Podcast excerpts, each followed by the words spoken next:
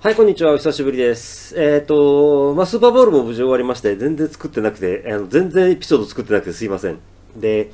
えーいくつか変更がありましたので、それを最初に申し上げます。まず、ツイッターアカウントを新しくしました。えっ、と、古いアカウントはもう今後一切使いませんし、ツイートもしませんし、多分もう、多分2、3週間で 消しちゃうと思うので、あのね、昔のものはね、もうさっさと葬ってしまうに越したことはないので、はい。新しいツイッターアカウントの方をあの見ていただければ、はい、よろしくお願いいたします。えーそれからですね、名前なんですけれども、まあ、あの、この度、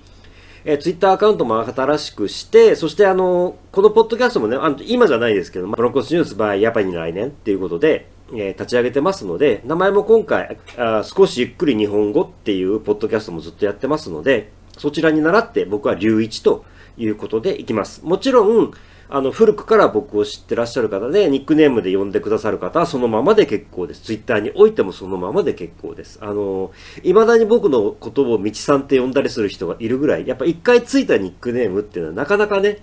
変わらないものですから、だから全然それは構わないですから、昔のニックネームで呼んでいただいて全然構いません。はい、ネオさんで構いませんので、ただ、公式に、あの、ポッドキャストでは龍一で名乗りますっていうだけのことですから、それからもう一つ、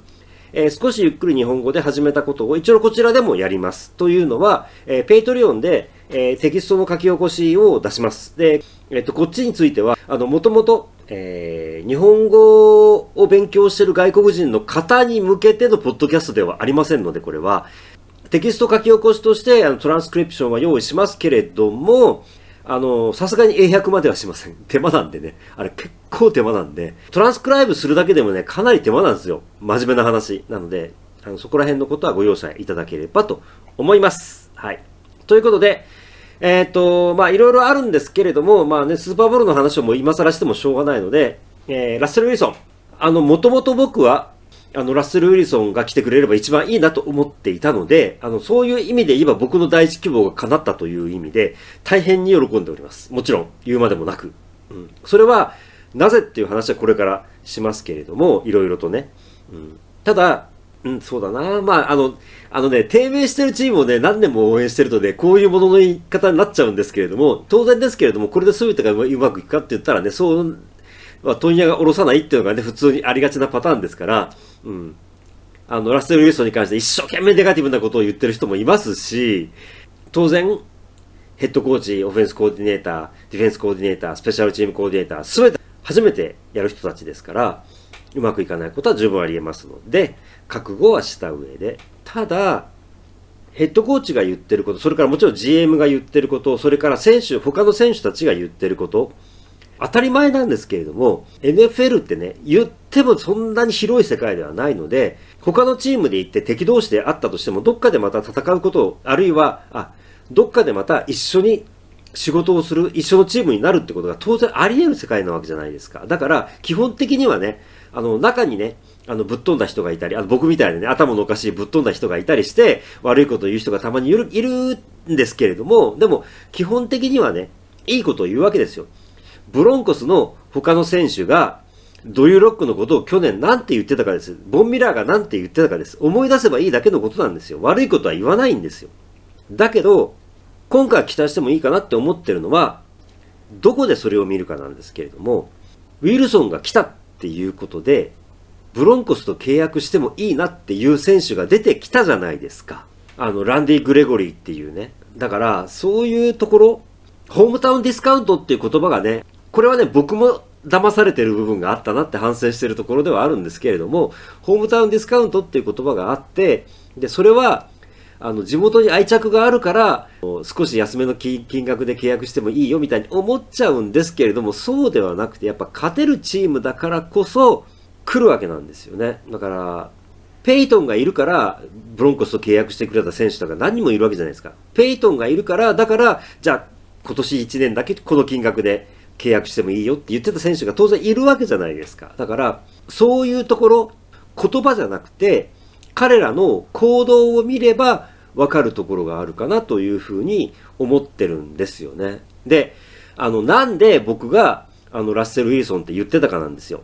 いろいろありますよ。いろいろありますけれども、もちろんね、あの、ラン、あの、アーロン・ロジャースはあと何年、あの、現役やるか分かんない。下手したら今年辞めるんじゃないかみたいな話すらあるような状況でしたから、何年やれるかどうかわかんないってこともあったんですけれども、一番大きいのは、今日な、これをね、収録してるのがなぜかっていうと、今年 FA とかトレードになるかもしれないと噂されてた選手の新しい契約が一通り全部出揃ったわけですよ。アーロン・ロジャースの契約金額見ましたか？デション・ワトソンの契約金額見ましたか？あれ取りたいと思いますか？って話なんですよ。だから、選手は命をかけてお金のために仕事をしているわけであって、お金を稼ごうとすることを僕は批判するつもりはないです。決して。だけど、そういう選手と契約してほしいと思うかって言ったら絶対思わないですよね。だから、何人かクォーターバックをトレードで取るかもしれないって噂のあった中で、本当に心の中で祈りながら、ロジャースとカズンズはやめてくれ。デション・ワトソンはできればやめてくれ。っていうことはね、思ってました。それだったら、今年ブリッジウォーターで繋いで文字通りブリッジにして、来年のドラフトにかけて今年タンクをして、それで再来年のドラフト権を犠牲にしてトレードアップしてでもいいから来年のドラフトにかけて、さらに2年後、3年後っていうことに夢をかけてもいいよって思ってたんですよ、僕はね。だから、最初に言った通り、お金を取りたがる選手のことを批判はできないです。だから、心の中で頼むから彼らと契約しないでくれ。だから、ボンミラーも水面下で何があったのかは知らないですよ。ただ、彼は絶対にお金の部分で妥協をする人ではないですから、だから、現時点でボンミラーと契約をするというオプションはブロンコスに関してはないと思ってました。うん。で、これに関しては、ケイネコさんとこの前対談であの収録したやつがいくつかあって、で、収録した中にそれがあったかどうか僕も覚えてなくて、その収録してない部分で話したこともたくさんありますので、あの、その中で彼が言ってくれたことだったような気がするので、収録に残ってないような気がするんですけれども、正直言って、彼が言ったことの中で、やっぱりそのね、あのね、僕はすごく反省したのは、いや、クリス・ハリスは何が何でも引き止めるべきだったんじゃないかってことを言ったんですけれども、いや、ビジネスなんだし、勝たなきゃいけないんだから、働けない選手にお金を払うのは、たとえ功労者であったとしても間違いだっていうことを彼はきっぱり言ったんですよね。あの、やっぱ選手の契約っていうことに関するものの考え方が僕はやっぱり甘かったなっていうことを思って反省をしてるところではあって、もちろんお金を欲しいっていう選手に関して批判はしないです。何回も言いますけれども。だけど、そうじゃない選手をできれば取りましょうよっていうことを思うわけですよ。だから、それの意味で言うと、ボンミラーとルーキー契約が切れたスーパーボール MVP を取った後、契約更新したジョン・エルウェイは逆に言えばよくやったと言っていいのかなってことを今にして思うところですよね。だからボンミラーのお金に対する契約に対するものの考え方っていうのを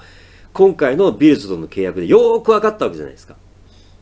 そういうところを見るにつけ、あの時よく更新したなということを今にして思うわけですよ。だから、たとえリップサービスであったとしても、自分はブロンコだっていう言葉をボンミラーから引き出すことができたのは、それでもあの時に契約を更新できたから、そしてペイトンが去年、